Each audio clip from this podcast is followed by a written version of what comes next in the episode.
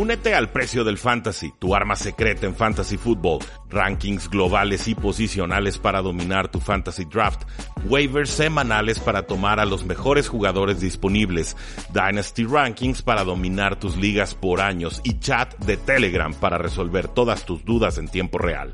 Visita stam.store diagonal precio NFL o da clic al link en este episodio para suscribirte.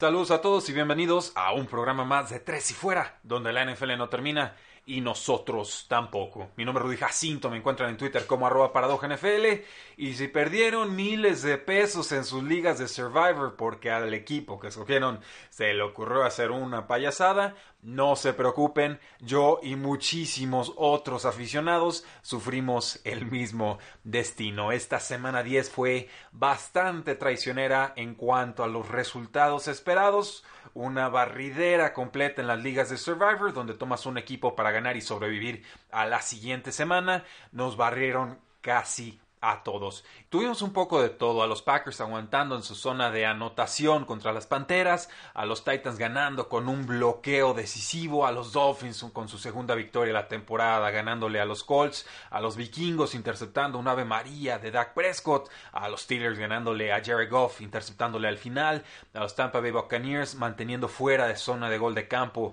a los Cardinals, a los Browns dando la sorpresa contra los Buffalo Bills, a los Osos ganándole a unos Lions que usaron quarterback suplente, eh, a los Jets demostrando que no son el peor equipo de Nueva York enfrentándose y derrotando a los Giants. Esa fue la clase de semana que tuvimos. Así que sin mayor preámbulo, esto es el top 10 de la semana 10. Punto número uno, de Superdomo a Supercomo.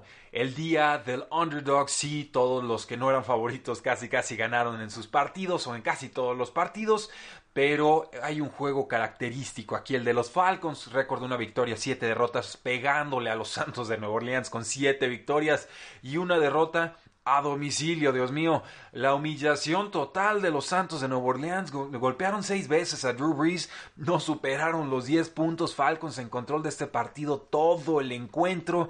Venían de semanas de descanso. Obviamente los Falcons lo aprovecharon bastante mejor. Eh, y no, es increíble lo de los Santos. No se podían dar el lujo si querían soñar con una semana de descanso en postemporada. Con, con no jugar en comodines.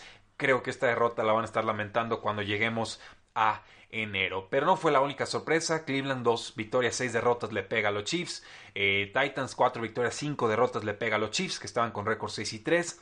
En fin, eh, creo que esta victoria de Falcons contra Saints resume lo que sucedió en este día del underdog. De hecho, si hubiéramos apostado un dólar a un parlay de los seis underdogs, a los Falcons, a los Dolphins, a los Titans, a los Jets, a los Steelers y a los Vikings, hubiéramos cobrado por un dólar dos mil nueve dólares con 85 centavos. Así de improbable fue esta semana 10 y por eso el punto número uno es de Superdomo a Supercomo.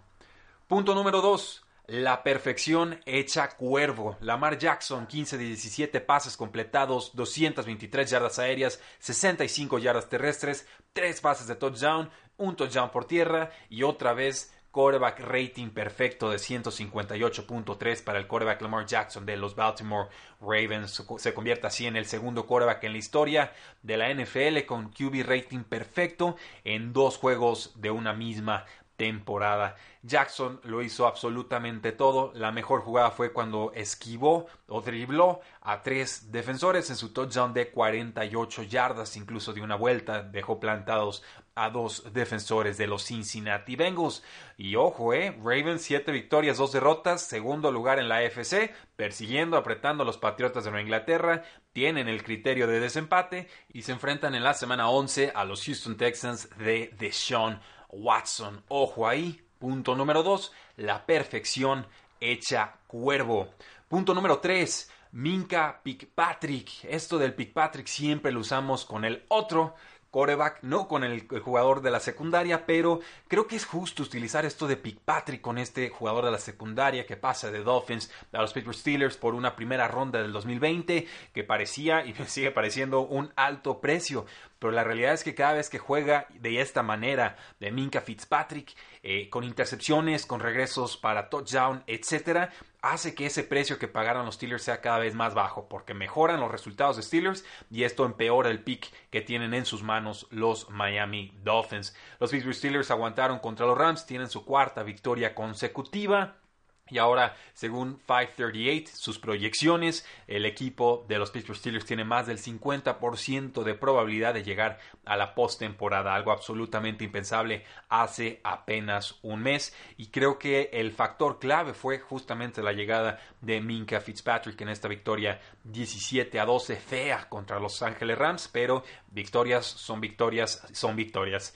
Eh, un juego que está empatado 7 a 7 con menos de dos minutos antes del medio tiempo. El nose tackle Javon Hargrave captura a Jared Goff, lanza un pase o intentaba lanzar un pase, acaba haciendo un fumble, lo agarra Fitzpatrick y lo regresa a 43 yardas para que Steelers se fuera con ventaja de 14 a 7. Luego, con los Rams abajo 5 puntos, quedaban 30 segundos en el reloj, cuarto cuarto en su propia yarda 42. Jared Goff lanza un pase al receptor Robert Woods, es desviado y termina siendo eh, atrapado por, Fitzpatrick. El desvío es de Joe Hayden, la intercepción de Fitzpatrick y con esto los Steelers aseguran la victoria. Pero ha sucedido también en semanas pasadas, recuerden, contra los Colts, el pase del suplente Brian Hoyer, eh, pues buscaba Jack Doyle en la zona de anotación, Fitzpatrick se anticipa la ruta, la intercepta y corre 96 yardas para el touchdown y empataba el juego a 10. Ganan los Steelers 26 a 24 ese juego con la falla del pateador Vinatieri, sí, pero lo ganaron. Y luego Fitzpatrick también intercepta, pero al otro Fitzpatrick contra los Delfines le hizo dos intercepciones, una antes del medio tiempo y otra regresando del medio tiempo. Un juego que terminan ganando los Steelers 27 a 14. Gran llegada la de Minka Fitzpatrick en esta secundaria de los Pittsburgh Steelers. No sé hasta dónde les alcance, es una fórmula eh, limitada, una fórmula que ha sido efectiva por momentos Creo que contra ofensivas más poderosas no les funcionaría, pero independientemente de ello, hay que darle crédito a Mike Tomlin y compañía. Se la jugaron, se la creyeron. Yo sigo pensando que está un poco caro el precio que pagaron por Minka Fitzpatrick, pero no podemos discutir con los resultados. Punto número 3, Minka Fitzpatrick. Punto número 4, bloqueo titánico. Dos jugadas claves de los Tennessee Titans para llevarse el marcador contra los Kansas City Chiefs. La primera de ellas, un mal centro del long snapper James Winchester.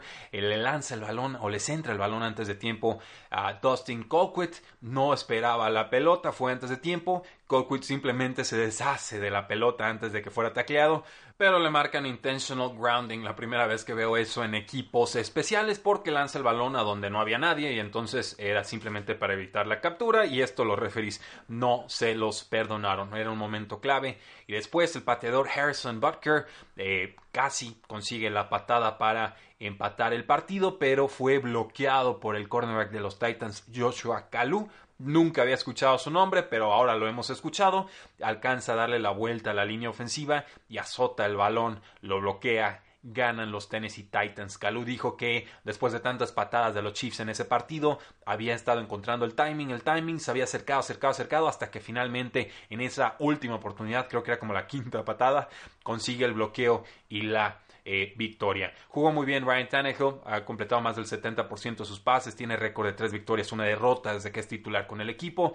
No es la solución a largo plazo, pero podemos darle oportunidad un próximo año, siempre y cuando consigamos otra solución eh, con mariscal de campo y los ponemos a competir, sea en agencia libre, pero más probablemente sea en el draft. Y no solo eso, los Titans tuvieron un bloqueo titánico, pero también en las aspiraciones de Kansas para eh, poder tener su semana de descanso. Ustedes ven a estos Chiefs con peor defensa que el año pasado, aún con la gran actuación de Patrick Mahomes no pudiendo sacar resultados. ¿Los ven alcanzando los Baltimore Ravens y los Patriotas de Nueva Inglaterra?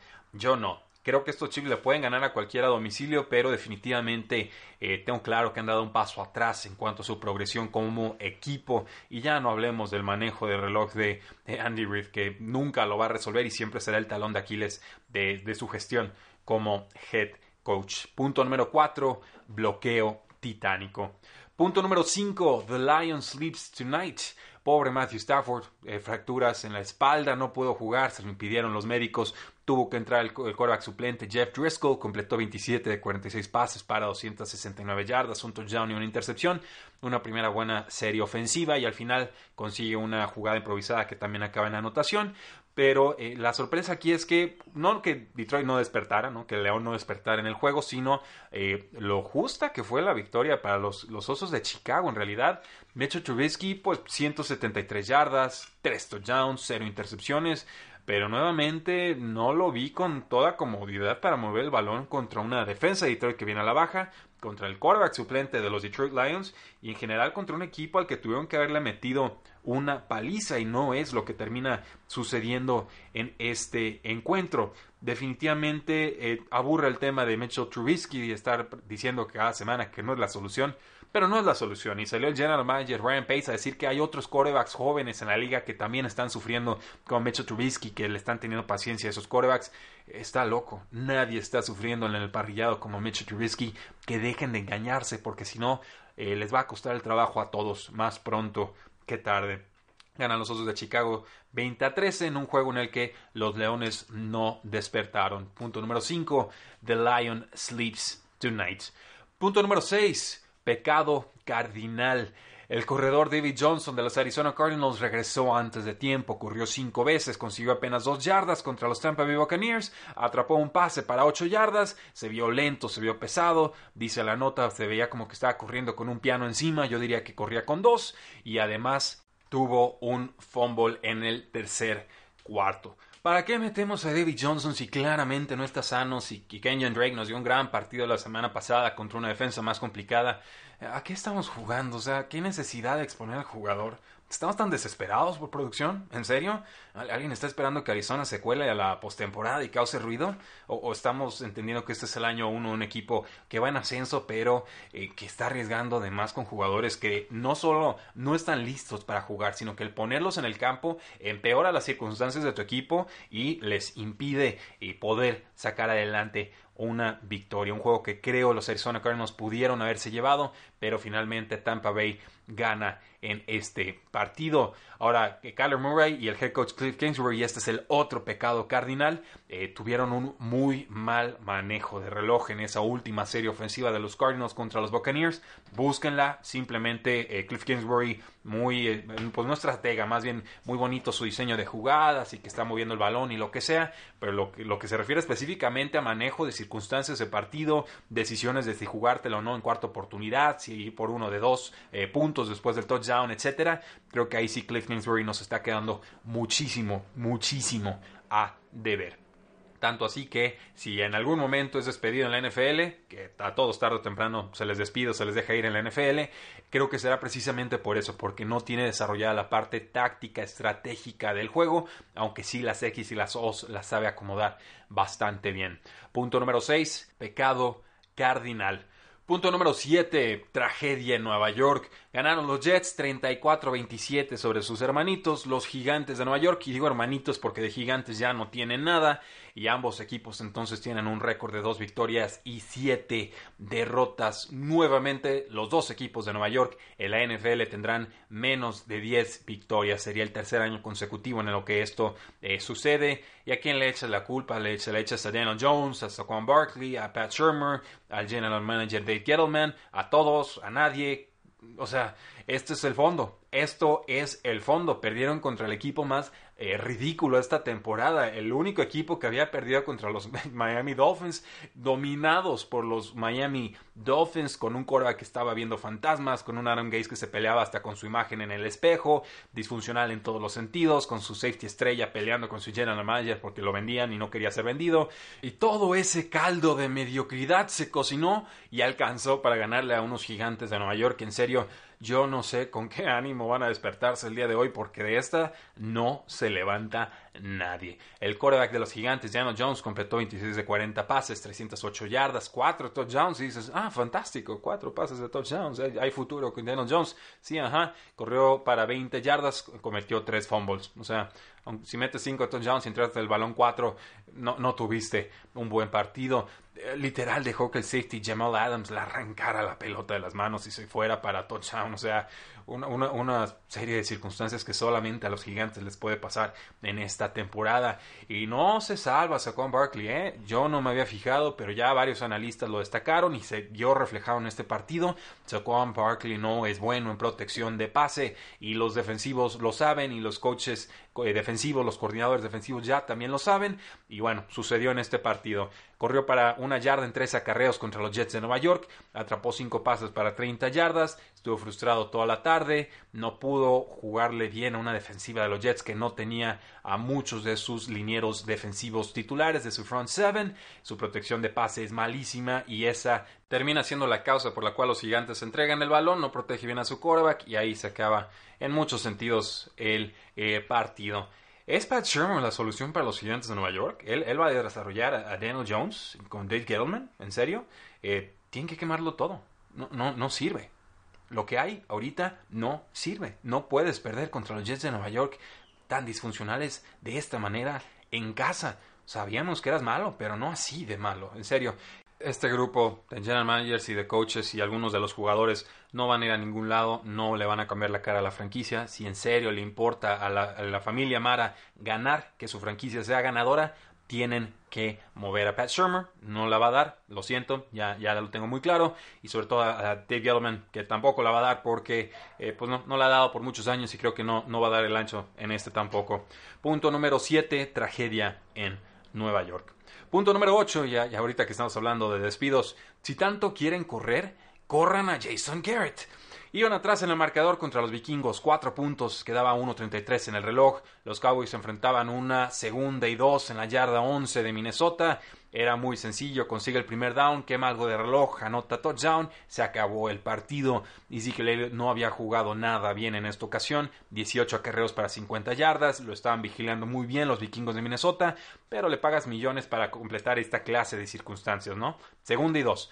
Eh, recibe la pelota Ezekiel Elliott, consigue 0 yardas. Tercera y dos. Ezekiel Elliott recibe la pelota, pierde 3 yardas. Cuarta y 5. Le lanzan los vaqueros de Dallas un pase. Ezekiel Elliott, pase incompleto, pierden pierden.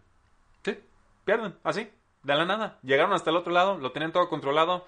Zik y Zik y. Lo único en la ofensiva que no les había funcionado en toda la maldita tarde, a eso le dedicaron tres oportunidades en la situación más clave del partido y no lo consiguieron. Sadak Prescott lanzó para 400 yardas, para tres touchdowns. Amari Cooper con lesión de tobillo y de cadera, 147 yardas, un touchdown espectacular. Ah, no. Así que le dimos el contrato, entonces hay que ir a clavarnos con Zeke, aunque los vikingos de Minnesota lo único que tengan en estos momentos es capacidad de defender el juego terrestre.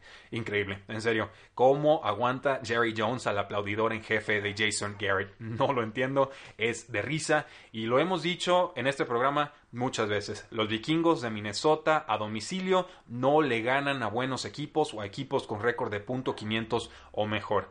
Bajo esa lógica, los Vaqueros de Dallas no son un buen equipo en estos momentos. Es así de sencillo. Esta es una prueba importante, es un barómetro, es un litmus test, le dicen en los Estados Unidos.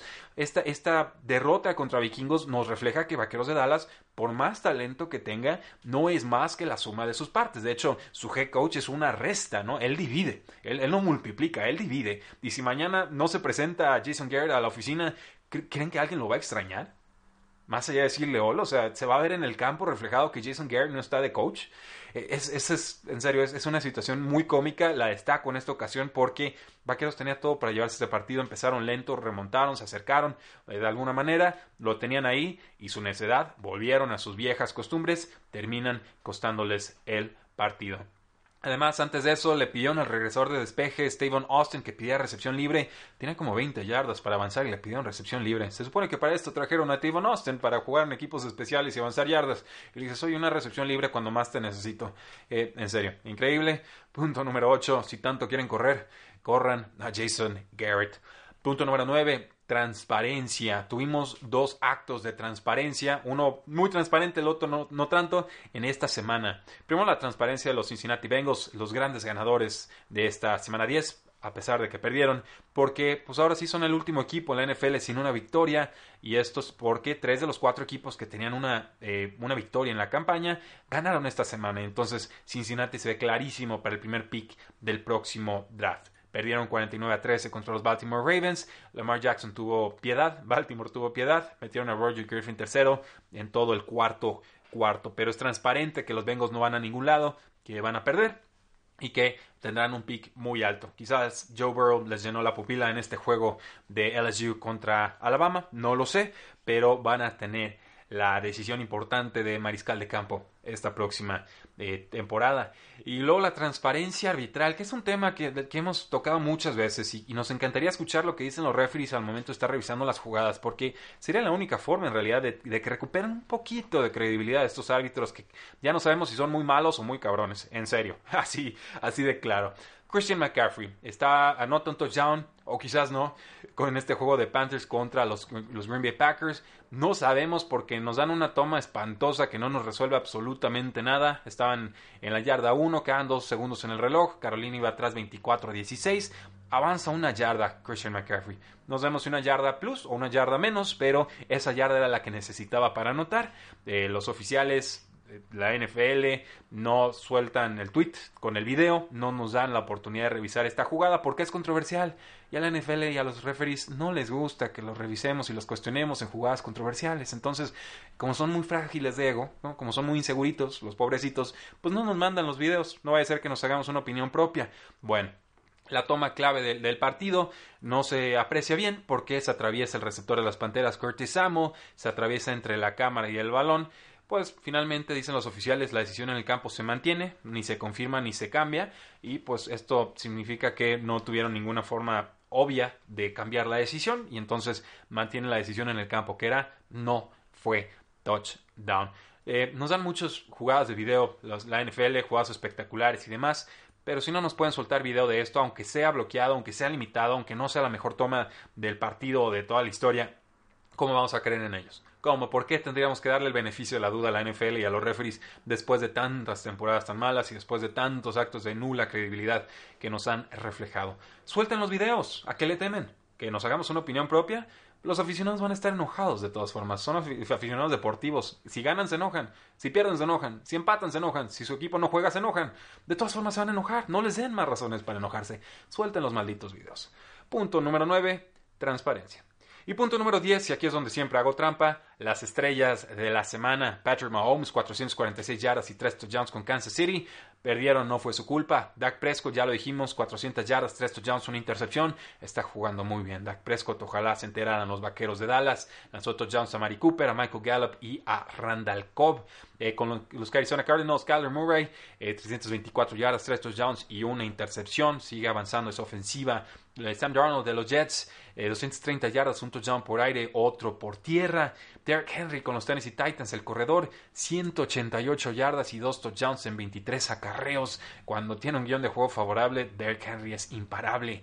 Con los Cincinnati Bengals, Joe Mixon, 30 acarreos, 114 yardas, además de 37 yardas en tres pases atrapados. ¿Para qué corremos 30 veces con Joe Mixon? O sea, no vamos a ganar el partido. ¿En serio lo vamos a quemar de gratis? Tantita cabeza, Bengals. Eh, Christian McCaffrey, 108 yardas y un touchdown, además de 6 recepciones para 33 yardas. Eh, Aaron Jones, el corredor de los Packers, 93 yardas y 3 touchdowns. No va a haber regresión de touchdowns con Aaron Jones, aparentemente. Ed Kellen Balash, esta línea es malísima, pero igual la voy a leer porque es muy cómica. Este, este corredor de los Miami Dolphins, 20 acarreos, 43 yardas, 4 recepciones, 2 yardas, o sea, la línea más patética de la historia. Nada que ver con Kellen Balash, no es jugador para la NFL. Damien Williams, corredor de los Kansas City Chiefs, 77 yardas, 5 recepciones, otras 32 yardas. El error aquí, pues bueno, LeSean McCoy estaba inactivo. Damien Williams cometió un fumble y eso fue lo que le costó la titularidad a LeSean McCoy y eso va a ser lo que le va a costar la titularidad a Damien Williams. Seguimos con una situación de comité porque no cuidan la pelotita en los momentos claves cuando su equipo decide confiar en ellos. Le pasó a LeSean McCoy, le pasa ahora a Damian Williams. Con receptores, Arizona Cardinals, Christian Kirk, 6 recepciones, 138 yardas y 3 touchdowns, por fin explota. Terry Hill con los Kansas City Chiefs, 11 de 19 targets, 157 yardas y un touchdown, absolutamente imparable. Con los Baltimore Ravens, el novato Marquise Brown, 4 recepciones, 80 yardas y un touchdown en 4 targets, muy eficiente. Eh, Amari Cooper, 147 yardas y un touchdown con los Vaqueros. Michael Thomas de los New Orleans Saints, 13 pases atrapados, 152 yardas es una superestrella, va en ritmo de romper el récord de recepciones de Marvin Harrison, a quien recordarán con Peyton Manning en los Indianapolis Colts. Eh, con los Giants, el receptor novato Darius Slayton, 10 pases atrapados, 121 yardas, 2 touchdowns. La química que tiene con Daniel Jones es de a de veras y este jugador va a ser muy importante para los gigantes de cara al futuro. Devante Adams con los Packers por fin explota, 118 yardas. Con Jarvis Landry, Cleveland Browns, 9 recepciones, 97 yardas y un touchdown. Lo había dicho nuestro compañero Oscar, si están presumiendo targets a Odell Beckham Jr., pues quizás la opción correcta sea Jarvis Landry. Con los Jets de Nueva York, Jamison Crowder, 5 recepciones, 81 yardas y un touchdown. Y lo buscaron 6 veces en el partido. DJ Moore está creciendo muchísimo con las Panteras, 9 de 11 targets, 120 yardas en esta derrota de Panthers contra Packers.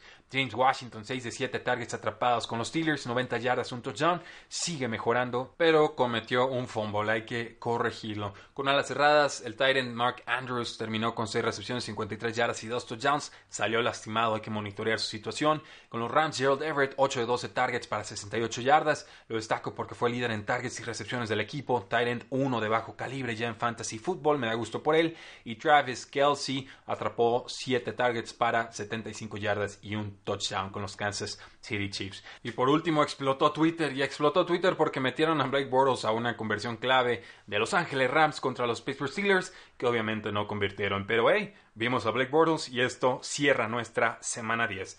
No olviden seguirnos en Facebook, Twitter, Instagram y YouTube. Suscríbanse en YouTube, ya vamos a estar subiendo videos para todos ustedes. Ya está listo el estudio de grabación, ya tenemos al editor.